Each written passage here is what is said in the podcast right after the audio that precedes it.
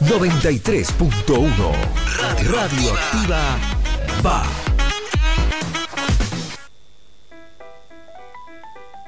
Estaré enfermo de poesía. No puedo parar de leer ni de escribir poesía.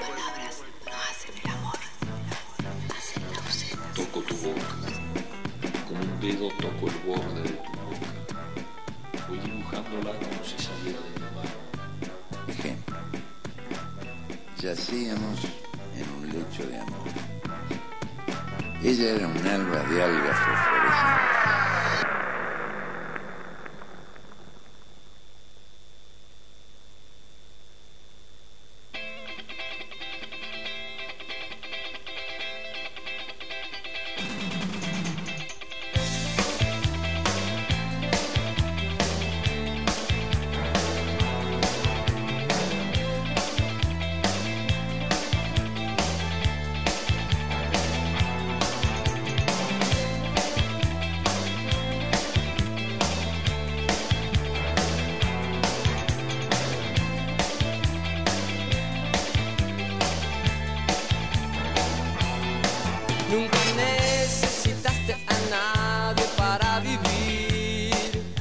Volvemos al aire, 16 minutos pasan de las 11 de la mañana y ya la tenemos con nosotros en nuestra mesa de trabajo a Juli. eh, Ju- Juli Chacón. Sí, sí, volví. Te iba a decir cualquier apellido. Volví, Juli Chacón, bienvenida, profe de letras. ¿Cómo le va? ¿Cómo anda? ¿Qué Bien, dice? ¿Qué acá. cuenta? Ahí sintiendo la gravedad de eh, todo. eh, está un poquito averiada en su mano izquierda. izquierda. Sí. Sí. como el manco de Lepanto. porque intentó colaborar con un choque que se había producido cerca de su casa y que nunca llegó al choque. Eh, chocó ella con, bueno, Con la gravedad. Con, sí, con el- y desde su metro setenta se cayó y bueno, tiene ahí una variación. Y, Sí, viste, hay eh, que controlar toda esta masa. el diagnóstico, ¿qué sería? Traumatismo, por ahora. Sí, no, no, no estamos No se hablando ve de ninguna fisura ni nada, a menos que sea muy chiquitita. Bien, ¿duele? Tengo un huevo en la mano, sí. Sí, igual la veo con la venda que nos ponemos todo, o sea, no, no, Sí. no te veo con una cosa así No, no, que no. te inmovilice. No, no, no, no. No, no, no. Se me cae el micrófono. Bien. Eh, ¿Cómo anda tanto tiempo? Bien, bien. Perdón, perdón que estuve así medio desaparecida, pero bueno, entre la gravedad Cosas de la y- vida, cosas de la y todo lo que vida. hay que an- ir Manejar. atajando. Sí. Está Eh, complicado. antes de que nos metamos en la literatura específicamente, Juli, como siempre, cuando pasan estas cosas y cuando se repiten, este, me gustaría un poquito escuchar tu mirada de lo que está pasando con los docentes.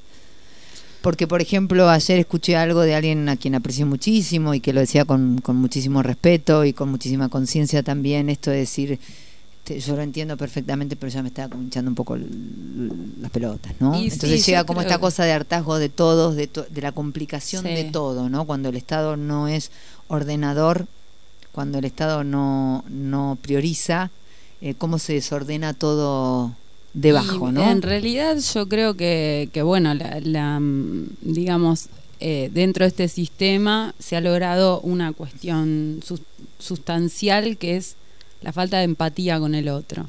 ¿no? En, en todos los aspectos de la vida. Entonces, cuando yo veo que un trabajador está luchando por sus derechos, no creo que lo haga en contra de nadie, creo que lo hace a favor de, inclusive de los que vendrán. Eh, no, bueno, bien. Entonces, eh, lo que me parece es que nosotros estamos muy cansados. La verdad que sí, estamos recontra cansados. Estamos muy cansados de trabajar en condiciones que no son las adecuadas, con materiales que no existen, eh, desde, desde los pedagógicos hasta, digamos, desde los que no se ven hasta los que sí se ven sustentados por las cooperadoras que no son parte del Estado. Digamos, son como una especie de red solidaria de los padres Totalmente. para sostener las escuelas. Eh, nosotros la verdad que sí estamos cansados porque trabajamos y no podemos subsistir a fin de mes. Eh, muchas veces la gente tiene como una idea, digamos, no sé de dónde, de que los docentes ganamos muy bien. Eh, muy bien en relación a qué, muy bien para subsistencia de quién, muy bien en qué, Teniendo en cuenta la responsabilidad sí que les toca. Claro, yo sí sé que estamos cobrando lo mismo que el año pasado. Entonces hay que ver cuántos son los trabajadores que desde marzo de 2017 hasta acá, o desde abril si querés, mayo 2017 hasta acá, con la misma cantidad de dinero pueden sostener su vida cotidiana.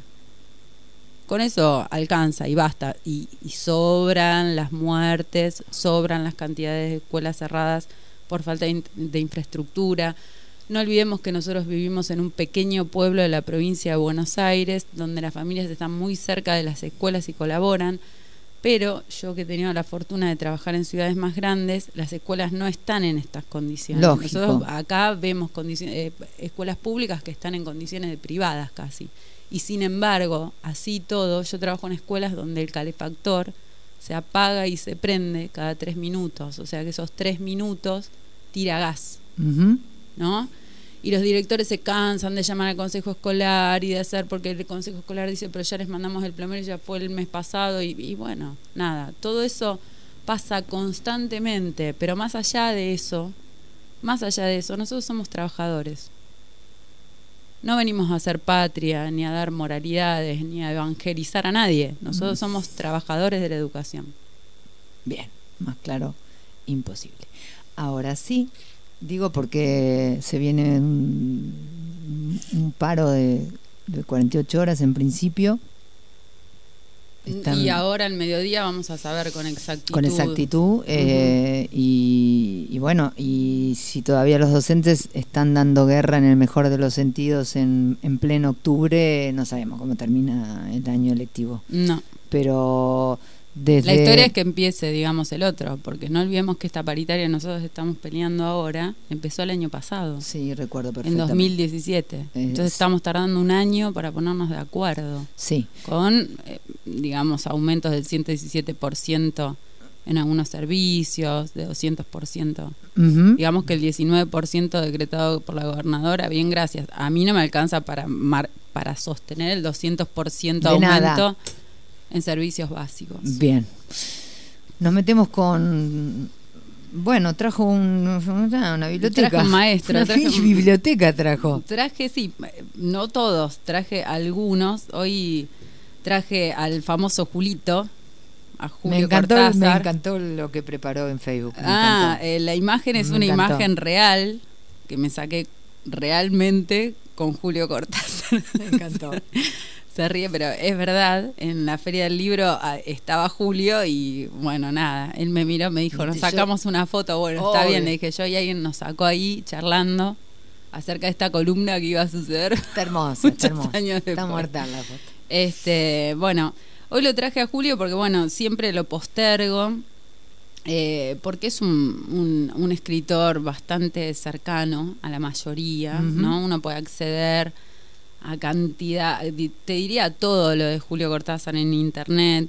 eh, se encuentran muchas frases en Facebook, en Instagram, inclusive a veces frases de él, pero sin, sin el, el nombre del autor, porque la gente ya las popularizó tanto que ni siquiera sabe que fue él quien la, quien la escribió. Entonces dije, bueno, vamos, lo voy a llevar, ¿no? A un escritor al que al que yo además, o sea, no, no, no puedo tener como una visión demasiado crítica porque lo quiero, ¿no? Con Julio Cortázar pasa Ah, eso, lo queremos, lo queremos, entonces no, no- nos da cierta cercanía que no podemos tomar distancia, una distancia crítica y demás. Pero bueno, acá intentaremos. Julio Cortázar nació en Bruselas el 26 de agosto de 1914, eh, justamente cuando entraba en esos días el Reich, el Tercer Reich, Sí. los nazis, a Bélgica. Primera Guerra Entonces, Mundial, perdón. Claro, entonces él va a decir que, que su nacimiento en realidad fue un nacimiento bélico, eh, en un contexto bélico, pero que dio nacimiento a la persona más pacifista, que sería él mismo. Va a morir el 12 de febrero de 1984 en París. Eh, nosotros lo consideramos un escritor argentino, porque ese es, todo un, un debate a veces que se da, ¿por qué considerar a alguien que nació en Bélgica y que muere en París argentino? Bueno, porque él nace en Bélgica, en 1915 se van a Suiza, que era un, un territorio neutral durante la guerra, Después pasa un tiempo en España y en 1918 pueden volver a la Argentina. Toda su Sus infancia, su papás eran argentinos. eh, padre, creo que era argentino, creo, Bien. creo, la verdad que no, no, no estoy muy segura, pero sí vuelven a la Argentina, creo que el padre sí era argentino. Eh, bueno, la cosa es que él en 1918 se, se instala en Argentina con su familia y va a pasar acá toda su infancia y su juventud, avanzada juventud, ya grande, recién se va a ir a París, a Francia. Toda su literatura, la mayor parte de su literatura, usa el lenguaje, la identidad argentina, ¿no? Por eso se considera un escritor argentino. Total. ¿no? Si- eh, no sé si importa tanto dónde uno nace, sino toda la, la identidad que da cuenta de, de su propia literatura. En, cuando vienen a Argentina se van a vivir a Banfield con la familia, que en ese momento era un, un pueblito muy, muy chiquito. Y, en, eh, por ejemplo, en Final del Juego de 1956, lo voy a buscar al libro porque lo tengo por acá, Sin apuro. En Final del Con Juego esa media mano que tiene. con una sola manito. Con una con el mate y otra con el libro. Está re difícil. Suelte el mate, señora. No puedo, no puedo. Este. Bueno, en final del juego él escribe un cuento que se llama Los Venenos. Y en Los Venenos escribe. El sueño de volar que yo siempre tenía entonces, y que era recoger las piernas del suelo, correr apenas un movimiento de cintura, volar a 20 centímetros del suelo, de una manera que no se puede contar por lo linda. Volar por calles largas, subiendo a veces un poco y otra vez al ras del suelo, con una sensación tan clara de estar despierto, aparte que en ese sueño la contra era que yo siempre soñaba que estaba despierto, que volaba de verdad, que antes lo había soñado, pero esta vez iba de veras. En este relato da cuenta un poco de la infancia y aparece esa idea, ¿no? Del sueño, soñando, despierto. Eh, el cuento se llama Los Venenos y aparece en final del juego que es publicado en 1956. Cuando él era chico, digamos, no, no, un niño, no tenía, digamos, demasiado interés en estar con otros niños, en jugar con otros niños, en, en correr, en estar al aire libre, eh, en ningún deporte. Entonces el médico le receta prohibirle los libros, al estilo de Don Quijote, ¿no? Para que él pasara más tiempo afuera. Porque se pasaba todo el día leyendo. Entonces la madre al principio le hace caso al médico y se lo saca, pero después se da cuenta que no, porque era una mujer muy inteligente y se los vuelve a dar, pero le recomienda que lea menos, entonces Cortázar le, le hace caso. En esa época lee, entre los autores que lee, lee a Poe y a Verne. Eh, Verne es el que le va a abrir este mundo, en principio todavía no fantástico, para, para el mundo de Cortázar, y él va a leer, entre otras, entre otras cosas que lee, lee un libro de Verne que no es muy conocido, yo en este momento no me acuerdo el nombre, que habla de un- El hombre invisible, que después Wells va a llevar a la novela El hombre invisible. Entonces él fascinado por la, por la posibilidad de la existencia de un hombre invisible, se lo da a leer a un, compañero y el compañero, cuenta él, se lo devuelve a los dos días como un poco indignado y le dice, muy fantástico. Y ahí aparece, cuenta él, por primera vez esa palabra Para él. para él.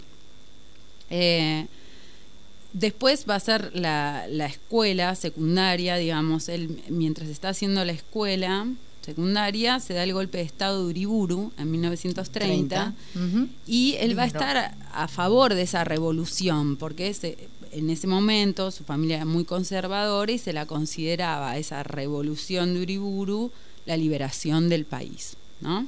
Más tarde va a venir el golpe de Justo, eh, y él ahí empieza a percibir como la tendencia de algunos profesores de, de formar, una tendencia fuertemente marcada de algunos docentes, de formar a, a sus alumnos en defensa del nacionalismo o del patriotismo. O sea que él dice después era la fabricación de pequeños nazis. En 1930, 1930. eso era chauvinismo. Directamente. La exacerbación del nacionalismo. Claro, de- bueno, después nos va a traer Serios problemas. serias consecuencias. No sé si no nos sigue trayendo. Serios bueno, problemas. en la escuela de noche, que es un cuento eh, de Cortázar, aparece esta, esta idea, digamos, oscura, de los años oscuros de- del golpe de Estado de 1930, mientras él cursaba en la escuela normal Mariano Acosta. Eh, casualmente, más o menos en esa época, llega él, va a una librería y encuentra un libro de Cocteau y ahí es cuando su cabeza, digamos, empieza a vislumbrar cosas que nunca había visto. ¿Por qué? Porque Cocteau en ese libro habla de Picasso, eh, bueno, de todo lo que estaba sucediendo en Europa, que era el surrealismo, era para él fue la entrada, dice él, no solo a la literatura moderna, sino al mundo moderno. Eso va a decir Cortázar. Eh, él termina el secundario, era un secundario de magisterio.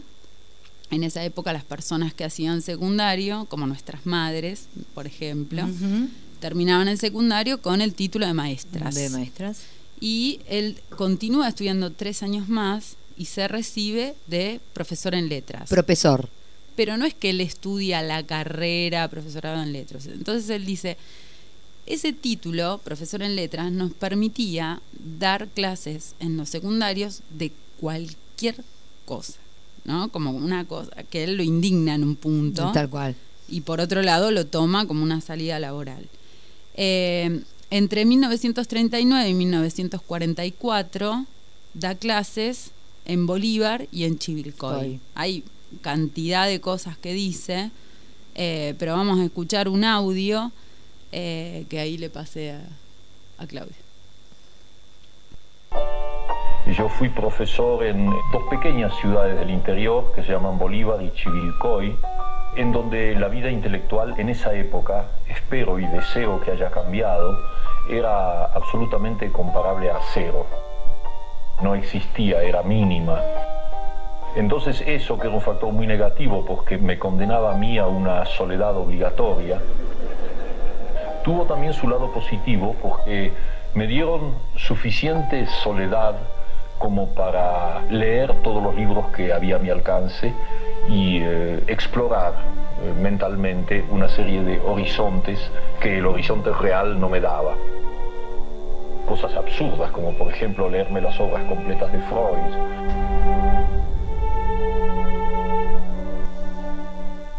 De Bien, eh, fíjate que él, digamos, no, no, no estaba cómodo en esas situaciones. En una carta que él escribe, que aparece, creo que en el primer tomo de cartas, él dice estos pueblos que se empecinan en seguir siendo mediocres, ¿no? Como que él trataba todo el tiempo de, de generar cierta apertura y la respuesta era brutal. Cambió mucho. No, no viví yo en, en 1940 acá, pero Ay, no sé. Dios, me, me resulta que eso que él estaba padeciendo en ese momento todavía lo puede padecer cualquier escritor contemporáneo en cualquiera de estos pueblos. Habría que preguntar, ¿no? Por ahí. Bien, eh, pero lo importante, fíjate que él, eh, esa, esa cerrazón que le daba el pueblo, él la tomaba como una apertura. Empieza a leer, a leer todo lo que tenía a su alcance para abrir el horizonte, que, que materialmente se le cerraba. Muy ¿no? inteligente aparte porque si no te pegas un... Claro, bien, finalmente desiste, desiste de los pueblos provincianos y en 1940, desde 1944 a 1945 va a dar clases a la Universidad de Cuyo. Está trabajando ahí un año y medio, bastante ligado con todos los movimientos estudiantiles, ¿no? Esos serían como los primeros acercamientos. Él siempre tuvo mucho acercamiento con los jóvenes, inclusive cuando era profesor en estos pueblos, eh, todos los jóvenes lo seguían, sus clases, no so- a sus clases no solo iba el curso que él tenía, sino que iban todos Otros. parados, Ah, escuchaban sus clases porque él trataba todo el tiempo de, de dar un conocimiento total, no parcializado. Lo más integral posible. Claro, entonces los alumnos cuentan ahí, eh, algunas que fueron alumnos de él, los que iban a buscarlo, escuchaban sus clases, cerraban la puerta en el recreo y él seguía dando clases. Ah. Eh, bueno, finalmente en la Universidad de Cuyo, él se, se va a ir de la Universidad de Cuyo cuando asume el primer gobierno de Perón. Eh, hay un cuento que aparece publicado en Bestiario en 1956 que se llama Casa Tomada y que ha traído grandes debates Uf. porque, eh, bueno, en Casa Tomada dice, nos gustaba la casa porque aparte de espaciosa y antigua, hoy que las casas antiguas sucumben a la más ventajosa liquidación de sus materiales, guardaba los recuerdos de nuestros bisabuelos, el abuelo paterno, nuestros padres y toda la infancia. Leo algunos fragmentos, ¿no? A veces llegamos a creer que era ella la que no nos dejó casarnos. Finalmente eh, va a contar que este, este cuento, Casa Tomada, es el resultado de una pesadilla, en la que él empieza a sentir ruidos que no saben muy bien de dónde provienen, eh, y esos ruidos, digamos que son misteriosos, le generan terror. Esta, esa es la Esa- pesadilla, esa es su que tiene, que después va a escribir La transforma. Entonces en el cuento dice, fui, fui por el pasillo hasta enfrentar la entornada puerta de roble y daba la vuelta al codo que llevaba a la cocina cuando escuché algo en el comedor o la biblioteca. El sonido venía impreciso y sordo, como un volcarse de silla sobre la alfombra o un ahogado susurro de conversación. Me tiré contra la puerta antes de que fuera demasiado tarde. La cerré de golpe apoyando el cuerpo. Felizmente, la llave estaba puesta de nuestro lado y además corría el gran cerrojo para más seguridad. ¿no? Y este sonido empieza a tomar la casa y ellos van relegándose en la casa, los dos hermanos que viven, lo recomiendo si alguien no Sí, lo leyó, sí, obviamente, supongo que la mayoría sí, eh, se van relegando en la casa hasta que finalmente termina. Apreté el brazo de Irene y la hice correr conmigo hasta la puerta cancel, sin vol- volvernos hacia atrás. Los ruidos se oían más fuertes, pero siempre sordos, a espaldas nuestras. Cerré de un golpe la cancel y nos quedamos en el zaguán. Ahora no se oía nada. Este cuento, que en realidad él cuenta que es una pesadilla, siempre fue, fue leído por parte de la crítica como una especie de alegoría al peronismo. ¿no? Una alegoría es una metáfora continua que se desarrolla en todo el texto, por lo que estaría metaforizando el ingreso, supuestamente, del peronismo al país. La casa sería el país.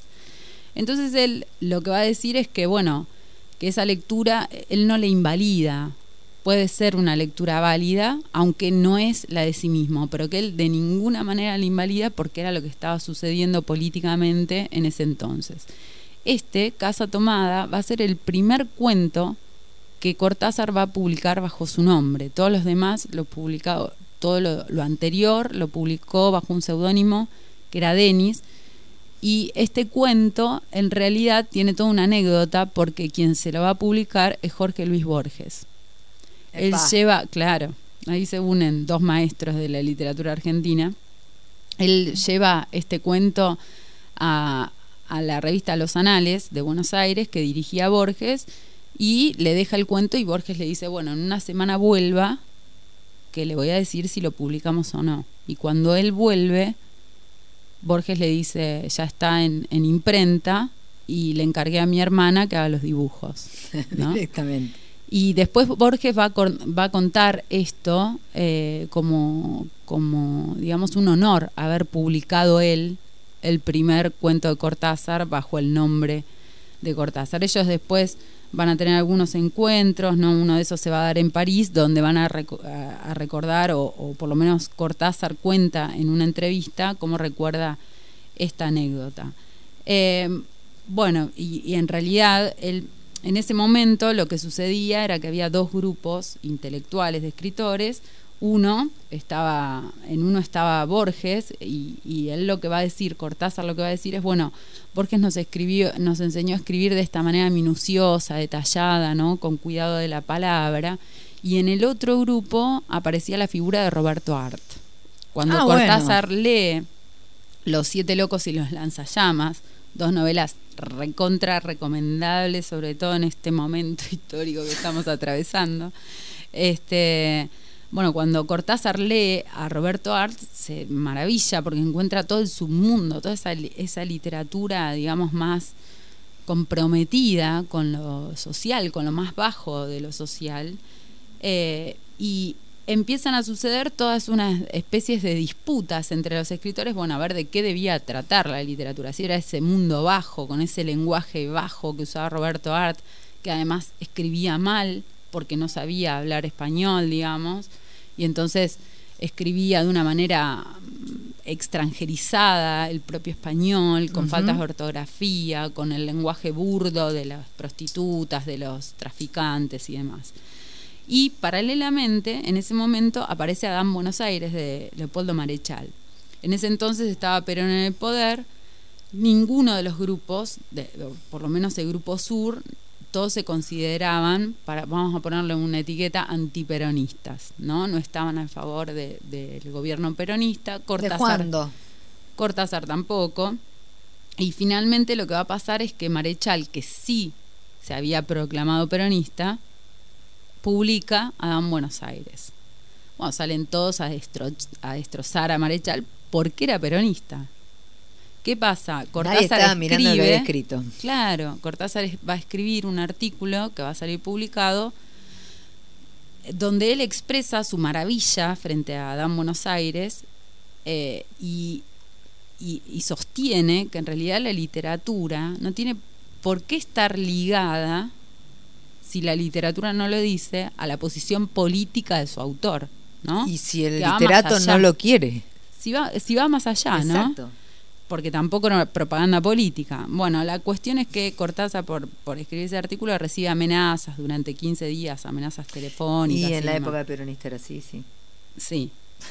En Bien. esa época era así. Eh, en ese momento, más o menos, empieza a est- a estudiar como traductor, hace una carrera en seis meses, una carrera que era de tres años, por lo que él eh, cuenta, porque necesitaba con premura empezar a trabajar, ¿no? Recordemos que había sí, porque de pasó su por momentos económicos muy, muy, muy malos, Muy malos. a lo largo de toda su vida. Sí, ¿eh? sí. Eh, y bueno, y entonces hace esta carrera y él dice que fue tanta la presión que se puso que era como una especie de, tenía como episodios de neurosis bastante extraños, cosas que después nosotros vamos a encontrar en su literatura, ¿no? Usadas para la literatura. Y empieza a trabajar como traductor, las primeras traducciones que hace son las que le llevan las prostitutas del puerto, que eran las cartas de los marineros que ellas recibían. Entonces ahí entra como una especie de su mundo y de historias y qué sé yo. En 1951 obtiene una beca eh, del gobierno francés y viaja a París. Y acá tenemos el siguiente audio.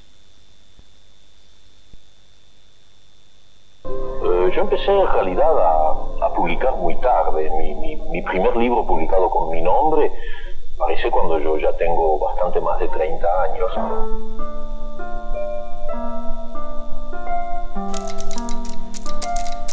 Yo pertenezco a una generación argentina de gente que publicaba sus libros eh, muy pronto. No sé, yo era eh, excesivamente severo conmigo mismo. Eh, me, me prometí a mí mismo no publicar hasta el día en que eh, estuviera seguro de que valía la pena publicar, de que no había que estafar a los lectores dándoles cosas demasiado prematuras.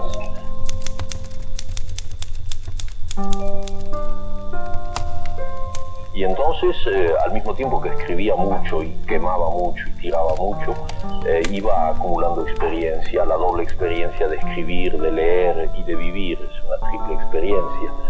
Hasta que llegó el día en que me dije, bueno, eh, hay algunos cuentos, eran cuentos fantásticos, que se pueden publicar, y fueron los cuentos de bestiario. Pero me negué a hacerlo antes y, no lo lamento.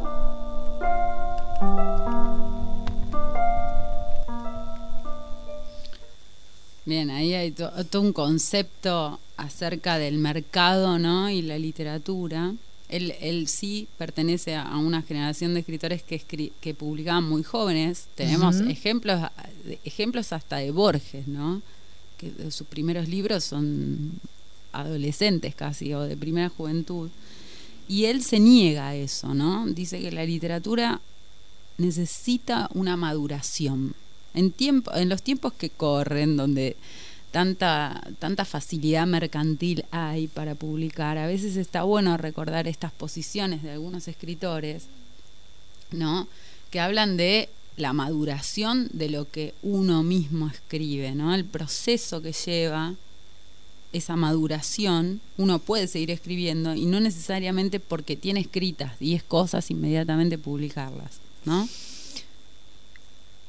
Por hinchar las pelotas voy a decir esto. Diga. Vos trajiste hace bastante tiempo un escritor que yo me hice amiga en el Facebook porque es estrictamente placentero encontrarte con un texto de él, que es Alejandro Chuca. Y que la sensación que una tiene como lectora cuando lo lee es que él escupe. La cosa vomitiva de, de Girondo, Escupe digamos.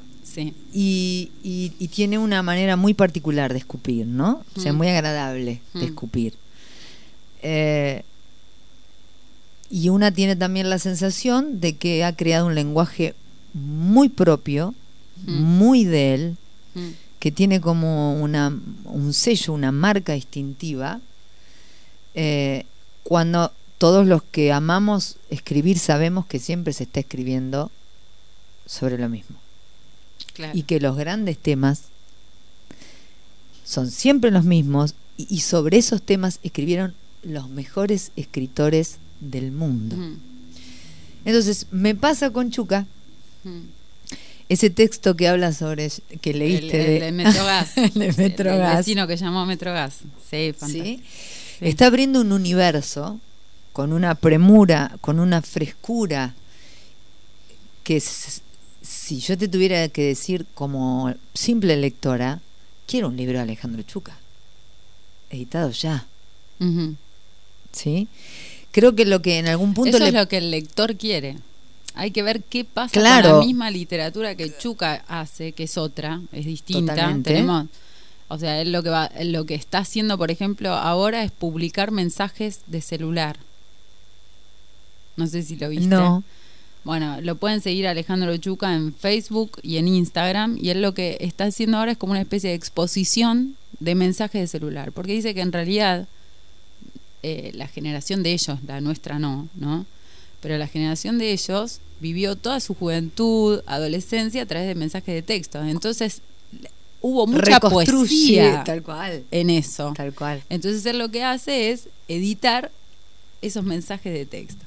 Bien, pero lo eh, A lo que voy yo es que su concepción acerca de la edición, con lo que te estoy diciendo, es absolutamente distinta. diametralmente opuesta, diametralmente Claro. opuesta. Pero por eso digo, cuando Cortázar dice, dice, yo creo que se edita demasiado rápido.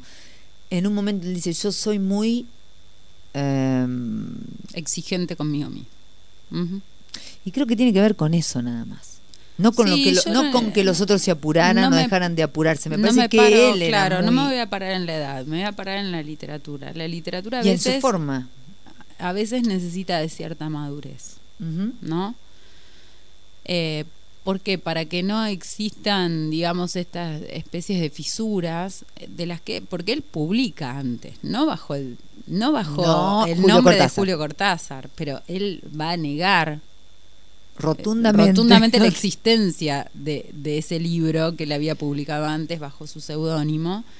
Entonces, ¿por qué? Porque era generaba como una especie de fisura, de, de, de- de antítesis con lo que él después va a hacer. Entonces, Claro. si nosotros consideramos que la literatura va ligada a, a lo que uno lee, a lo que uno experiencia en su propia vida, está bien, cada momento de la vida otorga una nueva experiencia, pero hay un modo de decir, hay un modo de ver que a medida que pasan los años se va agudizando, Sin duda. ¿no? Sin Entonces, duda. por ahí no, no es que uno tenga que publicar a los 10 o a los 20 o a los 30 o a los 40, sino cuando eso esté suficientemente maduro. Está bien, Juli, pero. Cuando está, el escritor lo sabe. Está bien, pero si yo te digo, eh, vos estás escribiendo un libro con 30 años, eh, te tomas todo el, el tiempo del mundo, sentís Mm. que está para, para, para, para que se edite y lo editas. Mm. Lo lees con 50 y es muy probable que digas, ¿qué carajo puse acá? ¿O no? O no, obviamente, no. pero quiero decir, también tiene que ver con los tiempos en los que Claro, yo eh, creo que en la que historia va es, madurando. es decir, bueno, esto que voy a publicar realmente dice lo que yo quiero decir en este En este momento en que me momento. encuentro y, y, y tiene y está bueno, ¿no? Y no llenar páginas. Lo estoy diciendo con conocimiento, ¿no? Sí, llenar sí, páginas sí, claro. para que el libro quede en forma de libro y no sea una revista. Ni hablar. Entonces, es, eso es lo que está Ni diciendo hablar. Cortázar. Está diciendo, Para que tenga sustento Cuidemos, claro, lógico. cuidemos, respetemos al lector, cuidemos a la literatura, no publiquemos lo primero que nos sale Que para, para, para poder decir publiqué cinco libros. Tal cual. ¿no? Bien. Eh, finalmente, entonces, él publica Best- Bestiario en 1951 y, como decíamos, viaja a París, él va a vivir en la escuela argentina los primeros meses, o sea que no es que mm, se va a una casa, no, no, recordemos que él pasa, claro, pasa hambre, pasa por, por situaciones económicas bastante complicadas y empieza a trabajar con una distribuidora de libros porque bueno, era lo más cercano que tenía a los libros. Y así, afuera de la librería, conoce a Edith Arón, que va a ser quien lo va a inspirar después para La Maga. La Maga, personaje de Rayuela, que es la novela que lo va a consagrar a Cortázar a la fama, y que él va a tardar 10 años en escribir. ¿No? Tiene consistencia con lo que veníamos diciendo antes. Eh, con Edith No fácil, van, van a recorrer distintos lugares eh, y va él, él va a conocer por primera vez a los axolotl, ¿no? Y tenemos en, en final del juego el cuento Axolotl. Y dice, final del juego que se publica en 1956. Hubo un tiempo en que yo pensaba mucho en los axolotl. Iba a verlos al acuario del jardín de Plants y me quedaba horas mirándolos, observando su inmovilidad, sus oscuros movimientos. Ahora soy un axolotl. Y termina diciendo, creo que al principio yo era capaz de volver en cierto modo a él. Ah, solo en cierto modo. Y mantener alerta su deseo de conocernos mejor. Ahora soy definitivamente un axolotl. Y si pienso como un hombre solo porque todo axolotl piensa como un hombre dentro de su imagen de piedra rosa. Me parece que de todo esto alcancé a comunicarle algo en los primeros días, cuando yo era todavía él. Y en esta soledad final, a la que él ya no vuelve, me consuela pensar que acaso va a escribir sobre nosotros, creyendo imaginar un cuento, va a escribir todo esto sobre los axolotl. Ahí, ahí tenemos otra vez una vuelta a lo fantástico, ¿no? En esa observación el narrador termina transformándose. Eh, Son recursos que ya habían usado escritores como Quiroga, por ejemplo, eh, pero en esta observación del axolotl es el narrador quien termina siendo axolotl y el axolotl quien termina escribiendo el- cuento. ¿no? Esta, esta especie de concepción de lo fantástico que aparece en Cortázar tiene que ver con lo, con lo cotidiano, lo considerado normal, ¿no? Nosotros consideramos, nosotros no. Bueno, hay gente que considera, nosotras dos no, hay gente que considera que hay un mundo normal, ¿no? Regido bajo Sí. ciertas normas, Sí, sí. normas cientificistas, normas lógicas, normas, ¿no? Este mundo cotidiano que nosotros tratamos de normalizar, de ver como normal, va a entrar en el fantástico porque los elementos que lo conforman van a chocar entre sí. Por ejemplo, la vigilia y el sueño conforman lo cotidiano, pero quizás Se contrapone. la vigilia y el sueño entren en contacto y se irrumpan uno a otro y esa es la concepción del fantástico de Cortázar. Dice Cortázar va a decir que el fantástico en realidad está siempre ligado a la fatalidad, que nunca va a estar ligado a la felicidad, a lo alegre, porque en ese caso se iría de la mano con lo maravilloso, con el cuento de hadas. Siempre el fantástico va a tener esa fatalidad, en el fondo, esa angustia, esa cosa de no saber, esa finalidad última, que en muchos casos es la muerte o es algo que se parece La pérdida. a la muerte, claro, claro. Eh, bien, en, finalmente, mientras él sale con Edith Aron, bueno, en un momento estaban en París, ¿no? Y él le dice, bueno, ¿vos qué preferís? Eh, le cuenta que Aurora Bernardes, a quien él admiraba mucho, va a ir a París y que se van a encontrar, entonces le dice a Edith Aron, ¿vos qué preferís, Navidad o Año Nuevo? Y ella le dice Año Nuevo. Cortázar se encuentra con Aurora Bernardes en Navidad y la elige a Aurora Bernardes y se va a casar con Aurora Bernardes. Bueno, todas sus historias de amor, va a tener dos mujeres, eso más o menos forma parte de, del concepto de amor de Cortázar que para la época era... Adelantadísimo. Sí, sí, sí, sí, sí. Eh, y lo que por ahí más importa de todo esto es eh, cómo él va cambiando su percepción o agudizando su percepción acerca del mundo. Vamos a escuchar el siguiente audio donde va a explicar un poco acerca del cuento.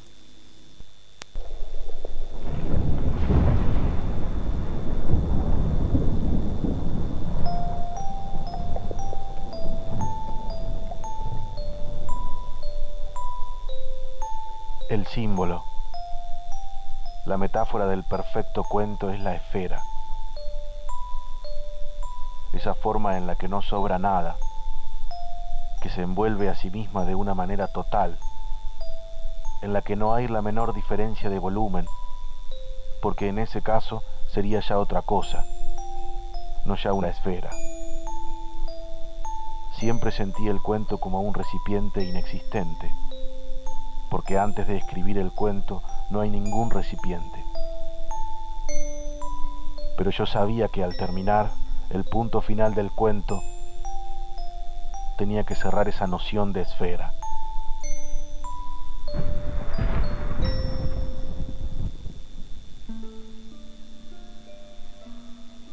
Bien, fíjate este concepto, ¿no? El cuento como una esfera y adentro de la esfera no hay nada el cuento es una esfera. Ese concepto de... ¿Y por qué es una esfera si adentro no hay nada? totalidad en sí mismo.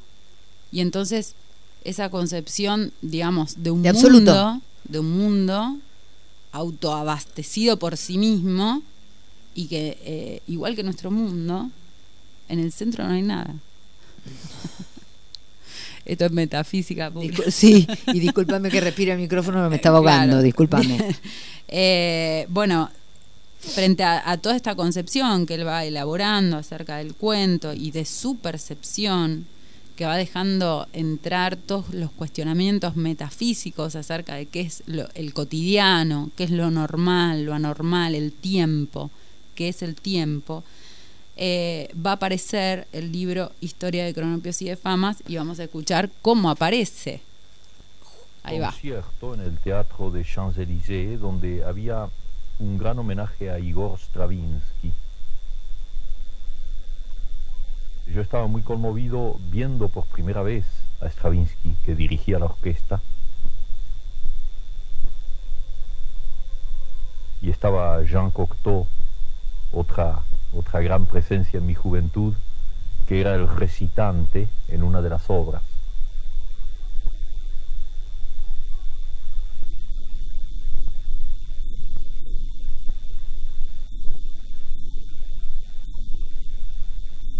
Vino el entreacto y todo el mundo salió a tomar café y me quedé completamente solo en ese inmenso teatro. Entonces, eh, de golpe, tuve un poco como la, sensación de que había eh, en el aire así personajes indefinibles, unas especies de globos, que yo los veía un poco de color verde, que muy cómicos, muy, muy divertidos y muy amigos, que andaban por ahí, circulaban, y su nombre era Cronopios.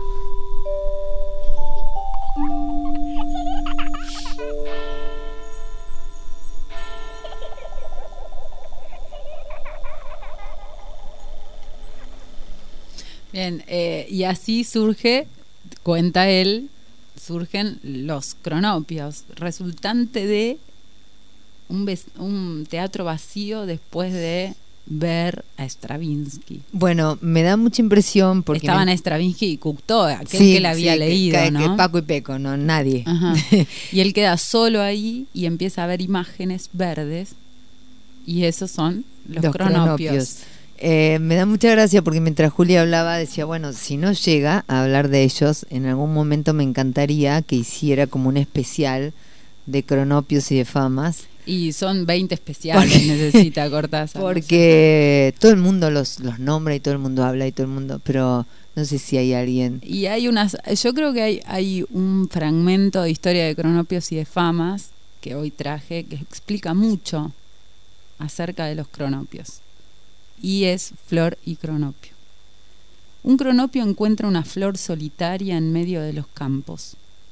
Primero la va a arrancar, pero piensa que es una crueldad inútil y se pone de rodillas a su lado y juega alegremente con la flor. A saber, le acaricia los pétalos, la sopla para que baile, zumba como una abeja, huele su perfume y finalmente se acuesta debajo de la flor y se duerme envuelto en una gran paz. La flor piensa, es como una flor. Hmm. Tenía esas cosas también. Claro, bien. Eh, en realidad Cortázar necesita 10 especiales por cada libro, ¿no? Eh, después de esto va a conocer a Manuel Antín, con quien va a hacer cine. Eh, el Antín va a hacer la adaptación de Cartas de Mamá en, en la película Cifra Impar, va a adaptar Circe y Continuidad de los Parques. Pero finalmente Antín termina distanciándose de Cortázar porque dice él mismo que a la vez lo amaba y lo odiaba, ¿no? Porque había dejado de ser escritor para ser cineasta y reproducir los cuentos de Cortázar. Eh, en 1959 muere Charles Parker, ¿no? De por ahí debe tener algo Claudio de Charles Parker como para que vayan escuchando un poquito. Y Cortázar, que decía que él hubiese elegido ser músico, nunca escritor, pero que era un inútil con los instrumentos, ¿no? Que no podía, lo dice él mismo, ¿no? Sí, que sí, no sí. podía sacarle una nota A nada. a nada. Eh, él termina Rayuela está muy presente, en toda su en literatura todo, está muy presente en la todo, música. Sí. Y termina admirando, digamos, con locura a, Charles Parker y escribe El perseguidor. ¿Por qué lo va a escribir? Porque dice que cuando él lee la biografía de Charles Parker, él descubre que tenía las mismas preocupaciones metafísicas que tenía él. La única referencia que va a aparecer en El Perseguidor es la dedicatoria, In Memoriam a C.P. Charles Parker, ¿no? Solo para entendidos. En, en 1963, finalmente, aparece la antinovela, Rayuela. Necesitaría como, no sé, Un año y medio. 8000 horas de radio para hablar de esa novela, cuyo protagonista es Oliveira, que va a vivir en París. Allí va a conocer a la maga, que es su amor, entonces tienen encuentros azarosos con la maga. Eh, finalmente... Repleto de cavilaciones. Todo el tiempo. Oliveira va a volver a Buenos Aires, aparece una especie de maestro que se llama Morelli, a quien él, él sigue. Y en esta es una antinovela porque en realidad lo que va a hacer Cortázar es llevar al extremo el azar, ¿no? Y al extremo al lector activo. ¿Cómo se lleva al extremo al azar si el azar Bueno, no se controla? en realidad Rayuela, quienes la han leído lo saben, pueden, pueden leerla por el tablero que anota Cortázar al principio de la novela. Es un tablero que va diciendo qué capítulo hay que leer después de qué capítulo. O sea, se puede leer del capítulo 1 hasta el final, como uno lee habitualmente los libros, o puede ir saltando de capítulo en capítulo, como va diciendo Cortázar, ¿no? Que es otra alternativa. Eh, uno la puede leer de mil formas. Ese es el problemita que tiene eh, eh, Rayuela, Juliana. Eh, eso, la- el, el trasfondo filosófico, cultural que tiene. Bueno, yo acá tengo una edición, vos sabés que yo la había perdido. Esta edición es una edición de cátedra, es una edición anotada. A nosotros nos, voy a contar una anécdota personal, a nosotros nos pidieron para el ingreso a la facultad llevar leído Rayuela de Cortázar y eh, de Dostoyevsky, Crimen y Castigo. Ah, mira qué fácil. Bueno, Crimen y Arrancaron Castigo fue, fácil. fue se pudo leer, pero Rayuela fue, ¿what? Entonces yo andaba todo mi verano de último año de secundario con Rayuela de acá para allá, buscando, primero que cantidad de frases en francés que yo no sé, bueno, un montón de idiomas, tratando de que alguien me las tradujera. Decía mi hermana, traducime esto porque ella es políglota, Sí, yo no. sí, sí. Este, Eh, digo, Vicky sí. Claro, y, y me traducía y no sé, y hasta que me encontré con un capítulo, ella le amalaba el noema y dije, ¿qué es esto? Y buscaba todas las palabras Y no y había- no encontraba no las manera. palabras en el diccionario. Pero no era diccionario francés, o sea, cualquiera, no había. En ese momento nosotros no manejábamos internet, quiero decir. Claramente. Este, Claramente. Y, y bueno, y ahí me encontré con un capítulo completo que después descubrí estaba escrito en gíglico. Eh, En gíglico. ¿En Bueno, quién? en esta edición anotada de la Alianza, no puedo hablar de Rayuela porque no terminamos más, eh, hay, hay un montón de notas a- al pie que permiten, digamos, una lectura un poquito más llegada, por si alguien lo puede llegar a conseguir. Yo le agradezco a mi hermano que me lo consiguió. Este, y bueno, nada, eh, va a escribir el libro de Manuel, va a intentar donar sus los derechos de autor a los presos políticos, va a estar muy revolucionado por la revolución de Cuba, va a apoyar la revolución de Nicaragua, pero yo me quiero ir con este capítulo, porque ya no tenemos más tiempo. Así que nada, con este me voy y que hable Cortázar. Eh, espera, antes de irte, eh, un placer. No, por favor. Gracias por volver a venir de esta manera.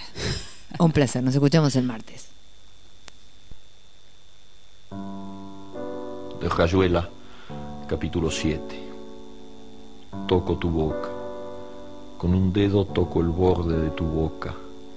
Voy dibujándola como si saliera de mi mano, como si por primera vez tu boca se entreabriera. Y me basta cerrar los ojos para deshacerlo todo y recomenzar. Hago nacer cada vez la boca que deseo, la boca que mi mano elige y te dibuja en la cara una boca elegida entre todas, con soberana libertad elegida por mí para dibujarla con mi mano en tu cara, y que por un azar que no busco comprender, coincide exactamente con tu boca que sonríe por debajo de la que mi mano te dibuja. Me miras, de cerca me miras, cada vez más de cerca, y entonces jugamos al cíclope. Nos miramos cada vez más de cerca y los ojos se agrandan, se acercan entre sí, se superponen y los cíclopes se miran, respirando confundidos. Las bocas se encuentran y luchan tibiamente, mordiéndose con los labios, apoyando apenas la lengua en los dientes, jugando en sus recintos donde un aire pesado va y viene con un perfume viejo y un silencio. Entonces mis manos buscan hundirse en tu pelo, acariciar lentamente la profundidad de tu pelo mientras nos besamos, como si tuviéramos la boca llena de flores o de peces, de movimientos vivos, de fragancia oscura.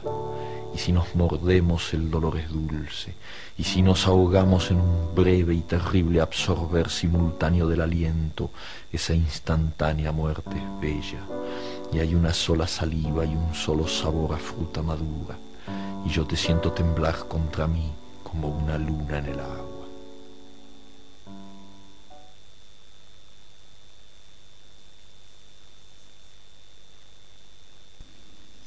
Y yo te siento temblar sobre mí como una luna En el agua. en el agua. Nos vamos despidiendo. Mensajitos que llegan al 52 30 52. Muy buena la columna sobre Cortázar. Saludos. Esto es todo para Juli. Muchísimas gracias. Ocho minutos pasan de las 12 del mediodía. Nos vamos todos a buscar a los hijos a la escuela, menos acá el señor que no tiene. Eh, en la operación técnica y la musicalización, Claudio Zanardi. Quiero que sepan que todo lo que saca lo saca desde un teléfono celular para que vean cómo labura. Eh, Euge Costamagna, Ivana Jacobs, Juli.